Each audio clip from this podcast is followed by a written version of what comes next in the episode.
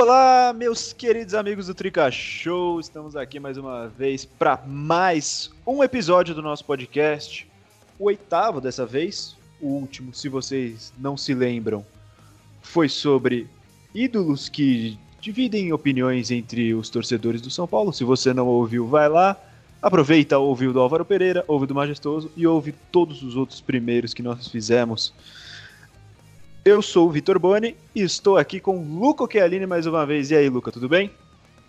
Salve Beboni, salve Trica Show, mais uma semana aqui. Um assunto um pouco triste, mas é a realidade. Vamos lá. É isso, Luca. E com Pog e Rafa também. E aí, Pog, tranquilo? Salve molecada, tamo junto aqui para mais um Trica Show. Simbora. Antes de qualquer coisa, sigam o Tricachou no Instagram, arroba Tricachou, lá a gente posta várias coisas legais, uns quadros fazendo umas perguntas para vocês, para vocês interagirem com a gente. Tem as lives que o Luca comanda também toda semana, estão tendo duas por semana praticamente, de quase duas horas cada uma. O Luca tá mandando muito bem no nosso Instagram comandando as lives. E agora a gente está fazendo um pequeno quadro chamado Tricachu Informe, que a gente traz as principais notícias é, para vocês também ficarem informados sobre o nosso São Paulo Futebol Clube. Então sigam a gente lá, arroba Tricachu no Instagram, mandem mensagens, feedbacks, críticas, elogios, o que vocês quiserem, para a gente poder ficar mais pertinho de vocês. E nessa semana a gente voltou com a enquete para decidir o tema, porque no último episódio nós mesmos decidimos qual seria o tema. E a votação foi bem acirrada, mas, como vocês sabem, nosso tricolor teve uma grande fase iniciando em 2005, ganhando o Paulistão, ganhando a Libertadores e o Mundial, e depois disso ganhou Tri Hexa Brasileiro em 2006, 2007, 2008, único clube a realizar esse feito na história do futebol brasileiro. Depois disso, o tricolor passou a ser chamado de soberano, apelidado de soberano por seus torcedores, por seus dirigentes. Mas a soberania acabou e o São Paulo sofre com um jejum de títulos, tendo ganhado o último em 2012, a Copa Sul-Americana. E é isso que a gente vai discutir hoje. O que, que aconteceu? Como ocorreu essa queda do São Paulo a partir do soberano, a partir do tri brasileiro e por que está assim hoje? Eu quero começar propondo para vocês exatamente essa questão do apelido. Ao meu ver, um dos fatores principais para o momento que a gente está vivendo foi a soberba que cresceu, que se enraizou no, tanto na diretoria São Paulina, tanto no clube São Paulo, como nos torcedores, a partir exatamente desse apelido soberano. O São Paulo deixou de ser o clube da fé para se tornar o soberano, e eu acho que isso foi um dos principais motivos, talvez não um dos principais, mas um início da fase sombria que o clube vive hoje. Você concorda comigo, Luca? Então, Boni, eu concordo sim, mas eu acho que tem diversos outros fatores, porque querendo ou não, essa soberania foi, foi conquistada, né? Claro, e... claro, aí... mas vamos passar por esses fatores ainda. Continua. E aí, a, a soberba é um negócio meio. que eu acho que viria.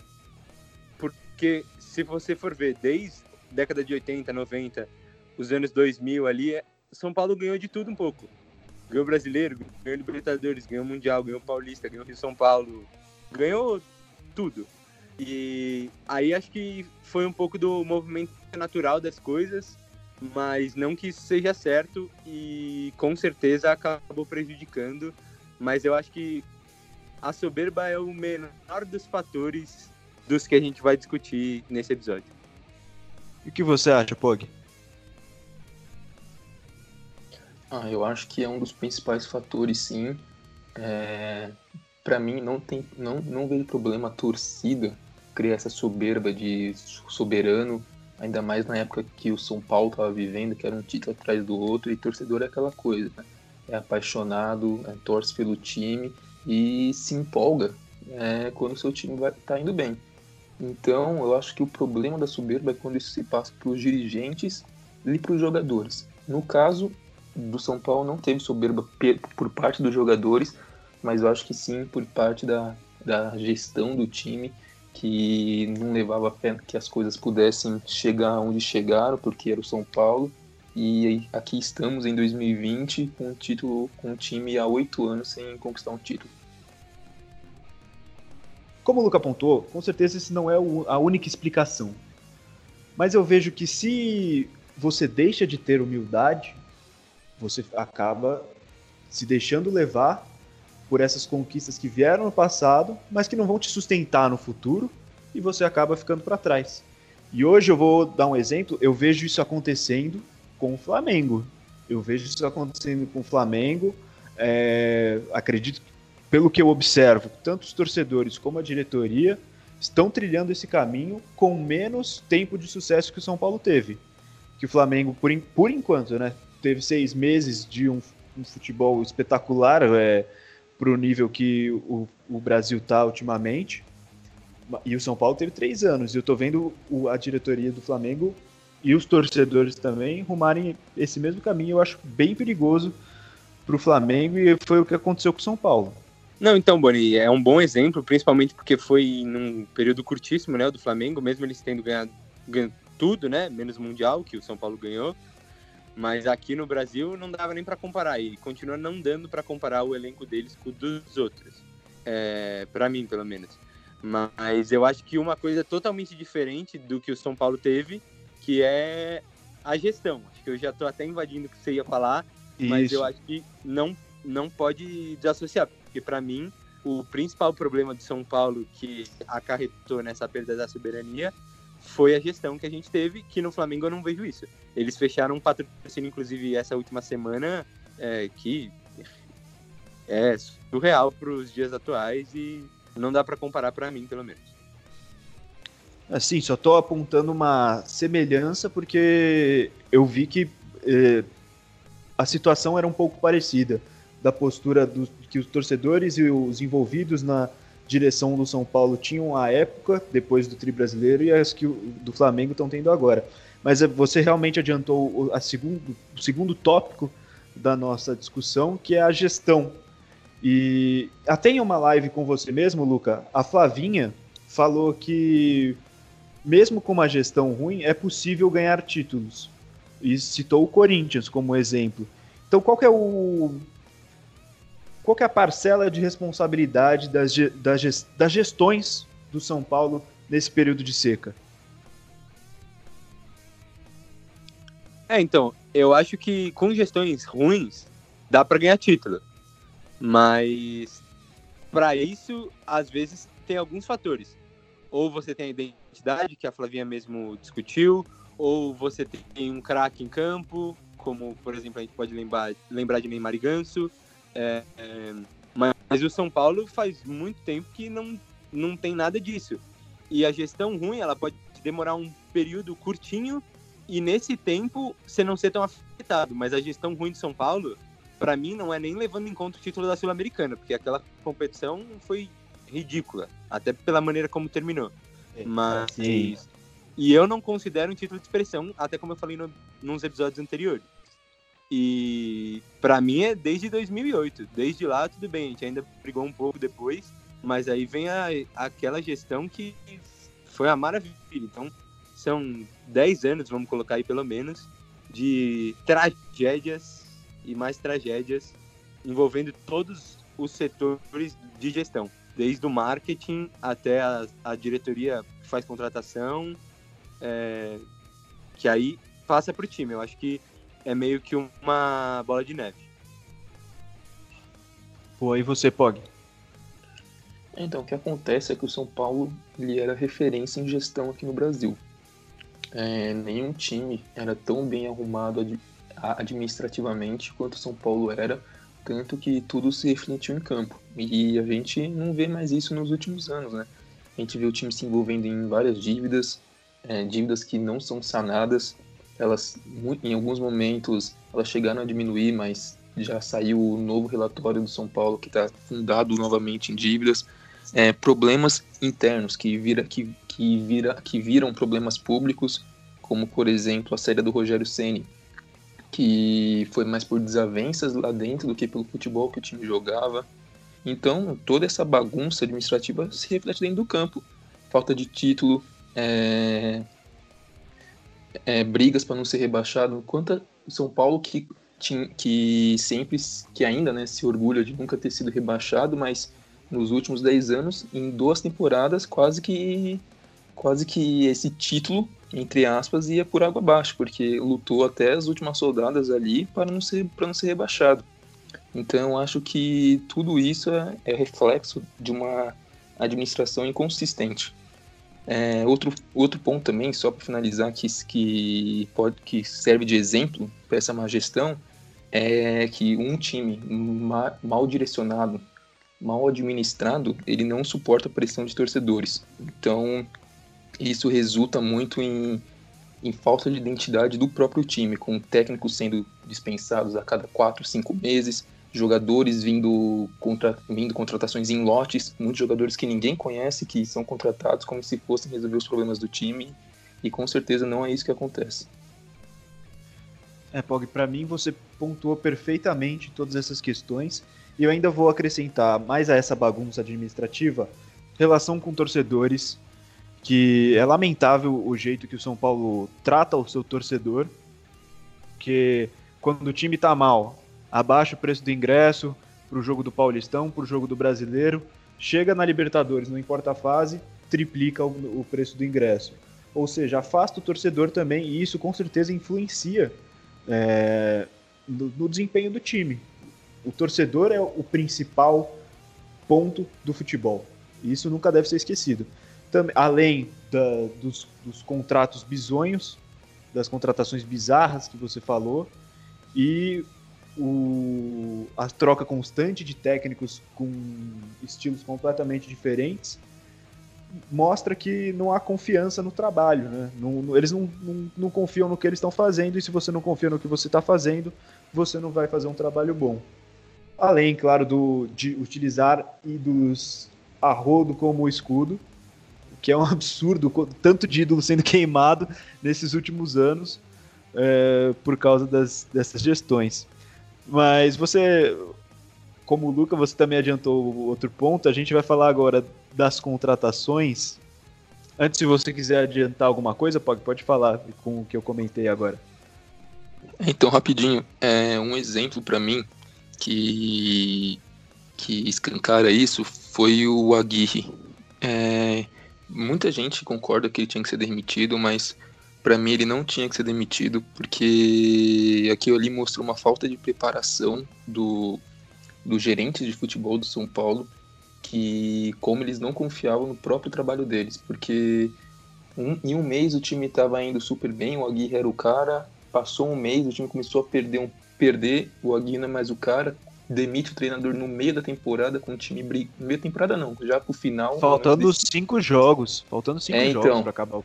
Exatamente. Em, em, meio à decisão de vaga para Libertadores, então isso mostra claramente que não, tem, não tinha preparação nenhuma ali e ninguém acreditava no trabalho nem do Agui nem no próprio trabalho. É, e eu, e eu, eu vejo isso também como um, uma herança da, da questão da soberba que veio com o Soberano, que até deu, deu nome para dois filmes sobre São Paulo. Os filmes são bons, apesar de eu não, não gostar muito do título hoje.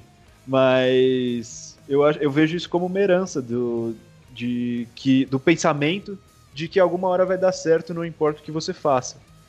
Porque é soberano, porque é um clube com melhor estrutura, porque é o clube que não é, já foi, e se você não sabe o que você está fazendo, não vai, dar, não vai vir de graça. Então, agora, prosseguindo definitivamente, a gente vai falar das contratações, porque o que a gente vê de contratação estranha nesse período, já vem, só de pensar rapidinho aqui, já vem uns três nomes na minha cabeça, vem Birubiru, vem Calazans, vem é, André Luiz, Xandão, essas coisas absurdas que passaram pelo São Paulo nos últimos anos. O que, que você acha, Pog? É, então. Então, é, isso foi. não Nesses últimos anos, não só o São Paulo, que viveu dessas contratações malucas que vinham, quando anunciava jogador, anunciavam os quatro juntos. Mas o Palmeiras também uh, viveu isso, uma fase que, quando o Palmeiras já tinha dinheiro, que foi muito questionada, o Palmeiras contratava vários jogadores, mas nenhum jogador de expressão. E no São Paulo era a mesma coisa. São Paulo era mais pela falta de dinheiro, resolvia apostar em jogadores desconhecidos, mas que claramente não precisava, não precisava ser nenhum expert em futebol para saber que aqueles jogadores não tinham condições de vestir a camisa do São Paulo, que eles não tinham a qualidade necessária para ser titular de uma equipe como o São Paulo. E, e isso resultou em, no que aconteceu em, em 2013 e em 2017. Briga por rebaixamento, longe de títulos, brigando na parte de baixo da tabela, de, longe de ser um soberano. É, exatamente. A gente não pode falar que o São Paulo sempre contratou estrelas e é, é natural do São Paulo sempre contratar jogadores de grande porte. É, lógico que contratou ao, ao, vários durante a sua trajetória, sua história, mas eu vejo que nas, na, nos períodos em que o time foi vitorioso, montava-se o time com jogadores que não tinham tanta relevância é, no futebol na época, mas que o trabalho do, do setor de análise do São Paulo, dos olheiros, era bem feito e fazia-se contratações pontuais para setores em que se necessitava. Não esses pacotões, como acho que o, o de 2010 é o mais simbólico, que veio André Luiz, Xandão, Fernandinho, Léo Lima e Marcelinho Paraíba. Que show de horrores. Se você pega os times vitoriosos lá do São Paulo da última década, quando o Miranda chegou, ninguém, ninguém dava muito por ele, mas como você falou, o setor de análise fazia um bom trabalho e sabia quem da, quem, quais desses jogadores menos conhecidos tinham potencial para apresentar para ser para apresentar no São Paulo. E essa era a diferença. O problema não é se trazer jogadores desconhecidos, o problema é se trazer jogadores conhecidos que claramente não têm condições de se desenvolverem mais ou, ou, ou darem resultados financeiros no futuro para o São Paulo. Exato, Pog. A gente não, mas a gente não vai ser injusto também de falar que não vinham contratações erradas nos períodos em que o São Paulo ganhou títulos. É óbvio que sim. A questão é que o percentual de erro dos últimos 10 anos é absurdamente maior do que em qualquer outro período que eu consigo me lembrar do São Paulo. Assim, do que a gente pesquisa e procura saber. É, você concorda, Luca? Então, Boni, eu concordo sim, porque não está errado trazer trazer jogador desconhecido. O Bruno Alves é uma é um exemplo disso, né? Mas o percentual de erro é gigante. E para mim os reforços são o principal motivo dessa derrocada que a gente colocou como título. Se for pegar, por que que esse ano o São Paulo estava jogando um pouco melhor, a torcida estava gostando um pouco mais e o time estava mais encaixado? Foi a primeira vez dos últimos anos que o São Paulo manteve um time, com um treinador também. A gente fez três contratações que foram de caras que estavam emprestados e a gente trouxe em definitivo. Mas se for pegar os números dos outros anos, eu peguei uma lista aqui desde 2009, nossa, até assusta.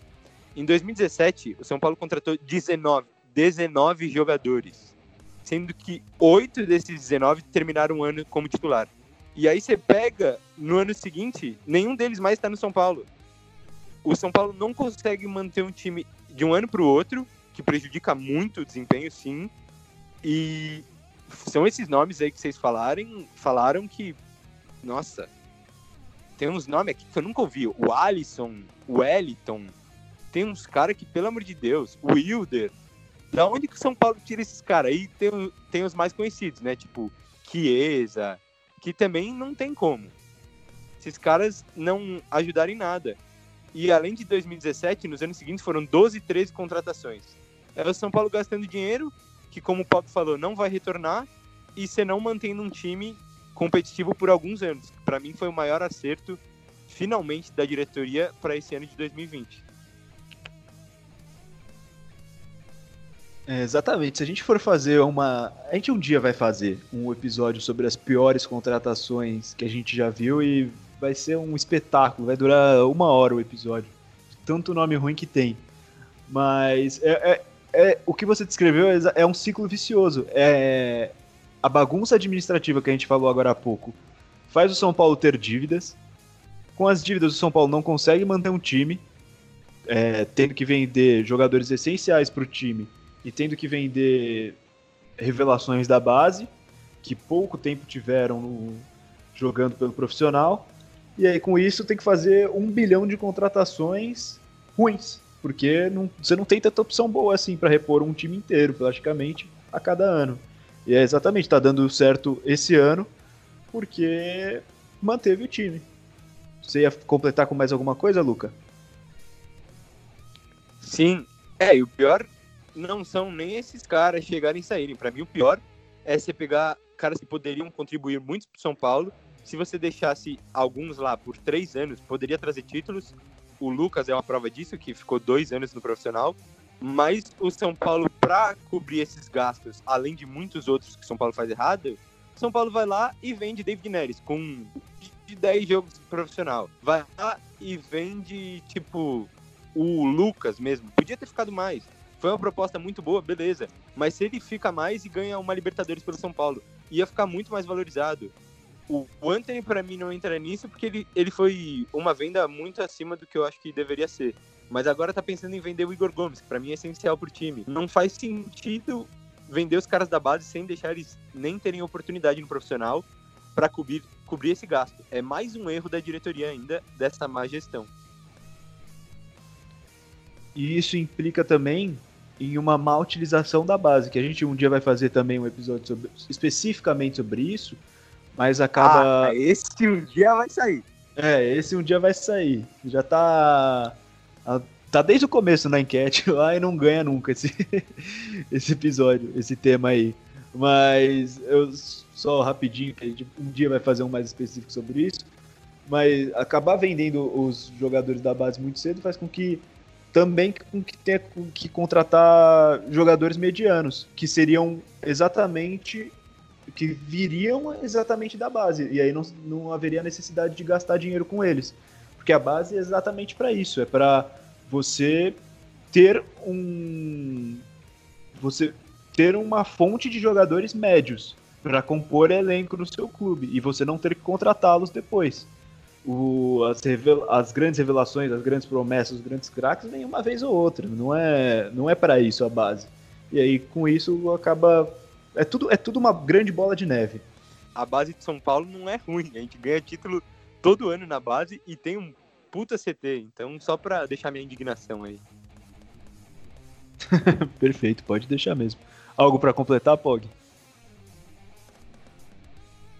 É, não, só para citar rápido, eu acho que o caso do David Neres é o mais emblemático dessas estrelas que o São Paulo vende correndo, que eu não sei o motivo, porque o David Neres, ele não é um Anthony da vida. O David Neres, ele é muito superior que o Anthony, mas muito superior. Se ele ficasse pelo menos um ano no São Paulo, eu acredito que o passe dele ia ser muito mais valorizado do que ele foi tendo uma amostra de 10 jogos na equipe profissional. Então eu acho que esse é um dos esse é um dos grandes erros da diretoria nos, nos últimos anos. E só para a gente relembrar também outro, outro exemplo de má gestão, queria lembrar aqui que o nosso queridíssimo André Jardini foi, de, foi demitido é, logo. O cara não teve nem tempo de trabalhar, o trabalho dele era ruim. Eu já, eu já sabia que ia dar ruim antes dele assumir o cargo. E isso mostra como o, a gestão era despreparada colocou ele, deixou ele trabalhando três meses, menos até eu acho, e já o despediu. E para mim era claro que o Jardim não tinha estrutura nenhuma para comandar o São Paulo, principalmente nesse momento de, de falta de título.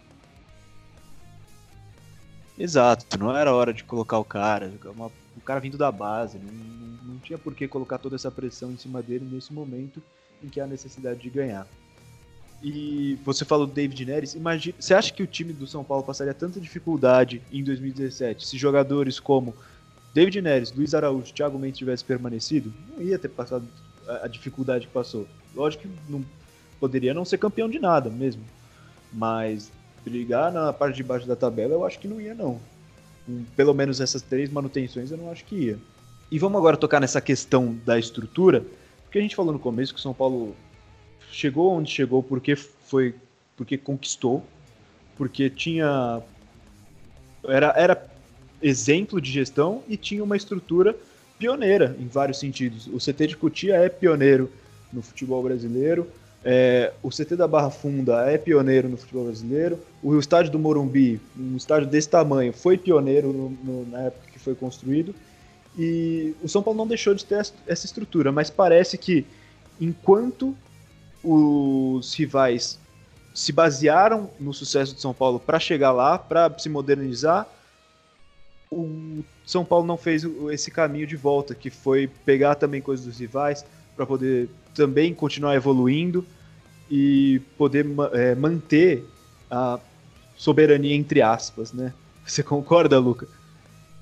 É, eu acho que São Paulo pegou esse pioneirismo, beleza. Ah, eu sou pioneiro nisso, sou pioneiro nisso, sou pioneiro nisso, e ficou nisso. Porque depois disso, de ser o melhor em tudo, passaram-se anos, anos e mais anos, e o São Paulo não fez nada. A, além do, da estrutura de Cotia, que foi referência, do Refis, beleza, continuam sendo ótimos. Mas agora, junto com São Paulo, tem outros 5, 6 clubes que são ótimos. Só que além disso, eles têm dinheiro. Então eles vão continuar investindo. São Paulo não tem dinheiro por, por conta dessas série de besteiras que a gestão faz. E aí, um outro exemplo claro é do estádio, que fala de fazer reforma no estádio todo ano. Todo ano, no começo ou no meio, agora durante a pandemia, também fala: ah, vamos reformar o estádio. Aí eles trocam uma luz do estádio. Essa é a reforma de São Paulo. Não, não reforma nada, não melhora nada. Eu sou contra virar arena, por exemplo, igual todos os outros clubes brasileiros, brasileiros viraram, pelo menos a maioria deles. Mas dá uma melhoradinha pro seu torcedor poder ter um espetáculo melhor, poder ter uma acessibilidade melhor, é essencial, porque aí vai envolve tudo, é aquela bola de neve que a gente falou. Vai trazer mais torcedor, aí vai trazer mais dinheiro e vai nesse processo. Mas o São Paulo parou no tempo totalmente. É, esse do estádio até a gente ia falar depois, mas é bom que você tocou nele, porque eu também sou contra que, que vire arena, que derrube um estádio para construir outro. A gente até tem o exemplo do River Plate, que tem um estádio muito parecido com o do São Paulo, que é um alçapão, que eles usam muito bem, mas é bom você fazer reformas pontuais para mostrar também que você não ficou para trás, porque o nosso estádio está pago, não devemos nada sobre isso, podemos fazer o que a gente quiser com ele, mas o São Paulo está perdendo oportunidades de shows para o Allianz Parque, está é, tá fazendo um número muito menor de eventos do que fazia antes de, de estrearem as duas arenas. E com uma, uma reforma você se manteria nesse mercado. Então, algum, algum, algumas correções pontuais no estádio, melhorias, iam, iam ser ótimos para o São Paulo e é, isso nunca sai do papel. Então, vai lá, Pog, comenta aí sobre a questão, sobre esse ponto da estrutura e do estádio também. Não, é, então, como vocês falaram, o São Paulo, em relação especificamente a base, refis, o São Paulo foi pioneiro em tudo isso, em tudo isso. E para fazer um link com o que a gente estava falando anteriormente, quando você investe bastante na base, sobem jogadores de qualidade. Nem todos vão se tornar grandes jogadores, mas sobre uma, uma porcentagem de jogadores que podem ser utilizados é bem, é bem boa. Então por, então, por exemplo, quando você sobe jogadores da base e eles se firmam na equipe profissional, é, relacionando o que a gente estava falando antes, o salário que você paga para um jogador da base jogar para o seu time é, que subiu agora é muito menor do que você contratar uma penca de jogadores desconhecidos que vão querer ganhar mais dinheiro do que ganham esses jogadores da base. Então, aí que está a importância dessa, dessa estrutura e de como saber usá-la. Não é só ter estrutura, mas também como saber usá-la. E em relação ao estádio, o São Paulo se estagnou no tempo. Ficou parado foi vendo os outros, as outras equipes evoluírem. Aqui, em, aqui na cidade de São Paulo, Corinthians e Palmeiras, em termos de estádio, já ultrapassaram São Paulo. É, o Morumbi ele carece de reformas. Colo colocaram dois telões lá agora. É, falam de reformas, mas a gente nunca vê sair do papel. E eu, uma das reformas que eu sou a favor, é, eu também sou contra vir a arena, mas eu sou a favor de uma, de uma pequeníssima cobertura ali, sabe? Para aquela galera que fica na arquibancada. Eu, sou, eu, eu, como torcedor, seria muito grato por essa, por essa cobertura. Porque aquele estádio ali em chuva e frio, meu Deus do céu. Só com 10 casacos de pele para aguentar. É, exatamente. O... Não, não é para. Reitero, não é para derrubar o estádio e construir um novo, mas algumas melhorias nesse sentido. É... Até para melhorar essa relação com o torcedor, para o torcedor ter mais conforto e para se modernizar um pouco. Num... Pequenas mudanças, nada muito. A gente ama o Morumbi, eu acredito que vocês dois amam o Morumbi também do jeito que ele é. uhum. é. Não precisa mudar a estrutura por completo. Algumas melhorias para também não ficar muito atrás dos adversários nesse sentido. Se você quer cobrar é, 100 reais no ingresso, você tem que fazer por onde. E o Morumbi, no momento, não, não faz por onde ter um ingresso a 100 reais. É, vamos combinar que não, não e... tem que cobrar 100 reais também, né? Senão entra toda uma questão de afastar o torcedor comum. Não, isso, sim, sim. Isso dá muito pano pra manga para outro episódio. Sim. É que é um exemplo clássico é o Allianz Parque do Palmeiras, né? Que os, que os ingressos são absurdos, mas é aquele negócio, se você quer cobrar um preço mais alto, o mínimo você quer cobrar, mas não, na verdade não deve, mas se você quer, o mínimo é você dar as ferramentas adequadas para o torcedor, dar o conforto adequado para o torcedor, entendeu? Porque você jogar lá um estádio que parado no tempo e ainda querer cobrar caro para o torcedor e assistir o próprio time, time que ele vai apoiar é muita falta de noção e responsabilidade. É isso, vai, Luca. E um ponto que o Pog levantou, muito bem levantado, não é nem a questão da contratação, é a questão dos contratos. Que o São Paulo faz, meu Deus, é uma cagada atrás da outra. Porque se você for ver um exemplo que até engloba Cutia com contrato e tal, é o Militão o Militão, no meio do campeonato, que ele achou a posição dele, poderia contribuir muito com o São Paulo, ele saiu porque ele não tinha contrato. Tipo, ele não ia ter contrato no final do ano, e aí ele ia sair de graça. Aí o outro time queria ele, e aí pagou um, val um valor irrisório, se você for comparar o que ele valia. E é ridículo isso.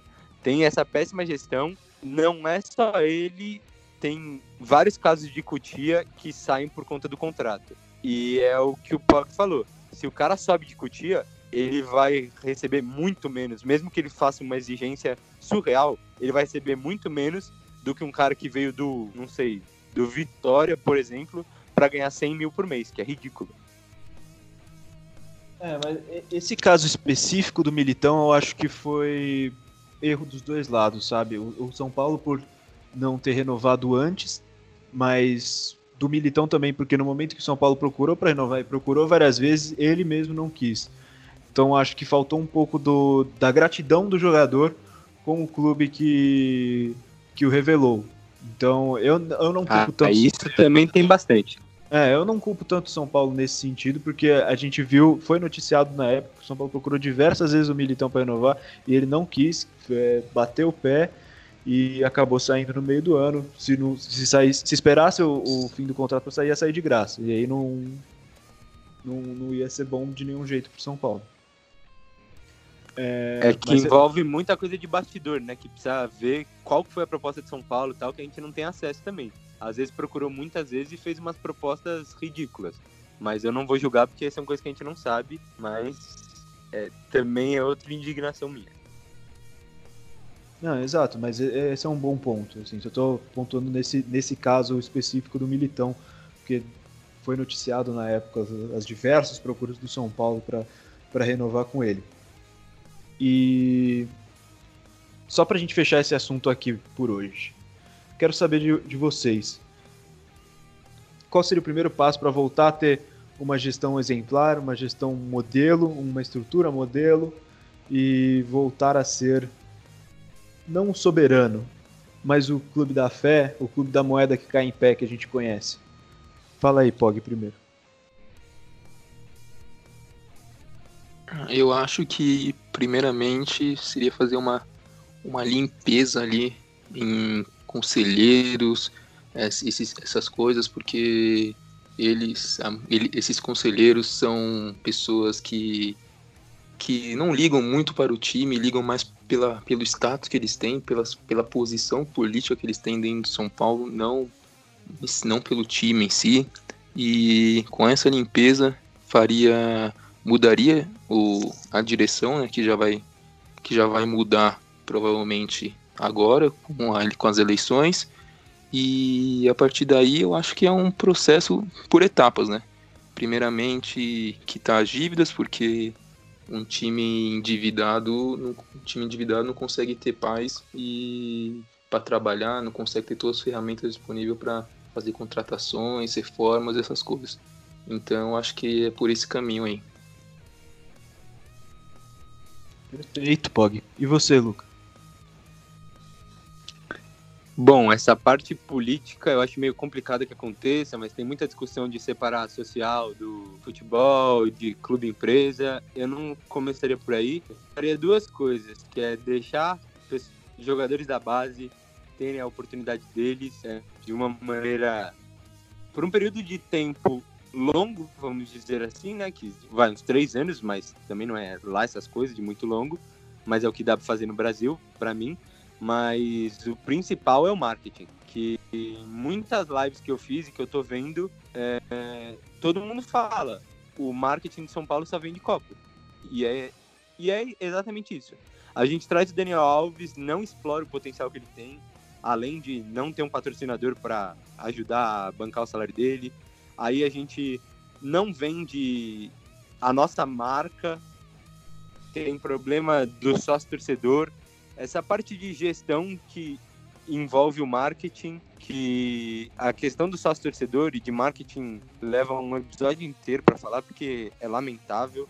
Ontem eu vi uma live do Perrone com um especialista em marketing que dá vontade de chorar com o desempenho de São Paulo nessa área, mas eu arrumaria isso, porque eu acho que pode trazer muitos frutos se for bem feito.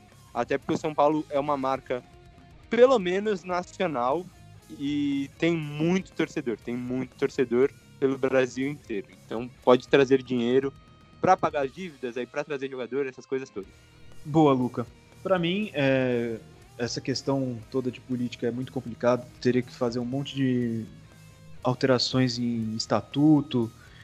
É, então, não acho que o caminho mais fácil seja por aí também. Eu mexeria nessa parte de marketing, que é um, um setor que poderia render muito para o São Paulo muito mesmo, e que, como você disse, como está sendo dito em todas, todas as nossas lives, é mal explorado e zeraria, tentaria ao máximo zerar a dívida para ir começar um planejamento vencedor de novo. Acho que o Pog falou de zerar a dívida, se eu não me engano, e, e acredito que isso seria um bom primeiro passo para tentar retomar o protagonismo no cenário do futebol brasileiro.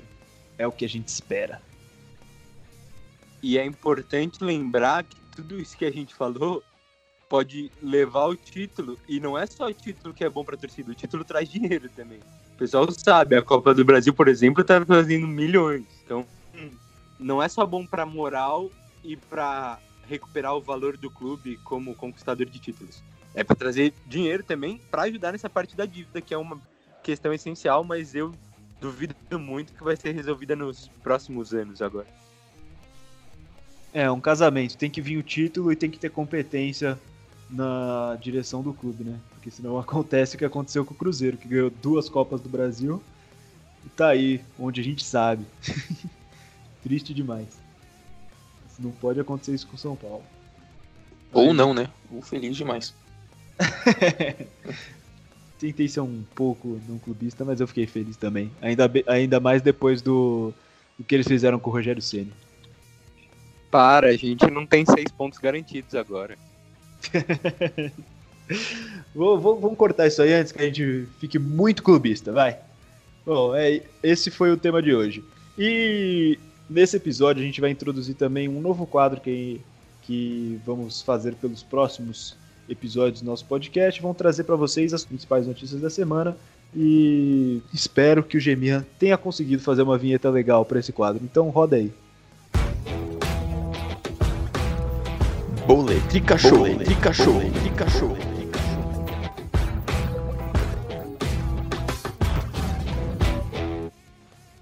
O governo de São Paulo autorizou os clubes paulistas a voltarem aos treinos a partir do dia 1 de julho.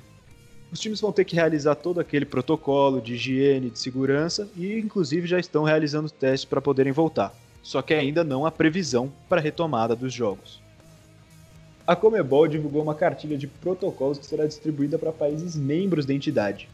O órgão também falou que o futebol está próximo de voltar, mas ainda não confirmou nenhuma data. Na Libertadores, o São Paulo já disputou dois jogos, contra o Binacional, que perdeu, e contra a LDU, que ganhou. Rogério Ceni não vai voltar para o São Paulo em 2021. Apesar das eleições no final do ano e da iminente saída do presidente Leco, o mito falou que não vai voltar ainda para ser técnico. Ele disse ainda que se fosse diretor do São Paulo, manteria o Diniz. O ex-goleiro artilheiro, que foi técnico de São Paulo em 2017, falou isso em entrevista ao blog do Mauro César. Segundo informação divulgada pela rádio Band News, o atacante Gonzalo Carneiro realizou o teste de Covid-19 no Uruguai. Ele ainda não recebeu o resultado, mas se prepara para ser reintegrado ao clube. Ele tem voo marcado para o Brasil no próximo dia 27 de junho. Carneiro não joga futebol profissional desde março de 2019, quando foi pego no exame antidoping e foi suspenso. Com a saída de Anthony pro Ajax, Paulinho Boia quer ter mais uma chance no São Paulo. Segundo o UOL, o jogador revelado nas categorias de base do clube pode ser reintegrado ao elenco profissional, quando as atividades forem retomadas após a paralisação devido à pandemia do coronavírus. Sem ter conquistado ainda o espaço no tricolor, ele foi emprestado para o Portimonense de Portugal e para o São Bento no último ano. Nessa temporada, ele quase acertou com o Cruz Azul do México, mas foi reprovado nos exames médicos. Essas são as principais notícias da semana. Luca, quer fazer algum comentário? Ah, o futebol tá voltando mesmo eu achando que não tem que voltar. As competições que envolvem mais de um país eu acho que não devem ser retomadas e nem vão este ano, eu, aqui na América do Sul pelo menos. Mas meu destaque são por esses grandes reforços que São Paulo pode ter, né? Já que não temos dinheiro, vamos poder contar com Paulinho Boia e Gonçalo Carneiro. Maravilhoso. É isso. E você, Pog? É, o Carneiro é mais um daquelas contratações que até hoje não entendemos o porquê ele está no São Paulo. O grande momento dele foi a bela cavada na, na semifinal do Paulista do ano passado, mas até então não demonstrou que veio. Quem sabe agora, depois desse período sabático aí, ele não tem aprendido alguma coisa. Perfeito, e com esse comentário sensacional a gente encerra por aqui. Muito obrigado pela participação mais uma vez, Lucas. 100%, hein? Ah, seguiremos, né? 100% eu e você até quando der. Vamos aí. Espero que vocês tenham gostado deste novo quadro, dessa discussão de hoje. É, espero vocês nas lives da semana, que são três, e, e feedbacks, comentários das nossas postagens. Muito obrigado aí. Até semana que vem. É isso, e valeu mais uma vez, hein, Pog? Valeu, Luca, valeu, Boni. É, valeu pela audiência aí de mais um episódio do Trica Show. É, queria deixar um salve aqui para o nosso queridíssimo Gemira, que quando abrir a edição desse podcast terá uma surpresa para ele. E é isso, é nós, estamos junto. É isso aí, essa semana é o Gemirra que tá na edição, hein? Então se acontecer algum erro, a culpa é exclusivamente dele. Mas. Tirou o seu da reta que você já prejudicou ele pra editar, né? exatamente, exatamente. Mas não tá aqui, tem que editar, sinto muito. É, mas mais uma vez, obrigado a todos. Não esqueçam de seguir o Tricachou no Instagram, arroba Tricachou. Lá a gente posta todas as novidades, todos os horários das lives que o Luca tá comandando, muito boas, as informações, as notícias. E deem um feedback pra gente sobre todos os episódios, sobre o que vocês quiserem. Repito, elogiem, critiquem, Fala o que vocês quiserem pra gente nos comentários, pra gente ter esse contato mais próximo de vocês. Tchau a todos e até semana que vem. Abraço!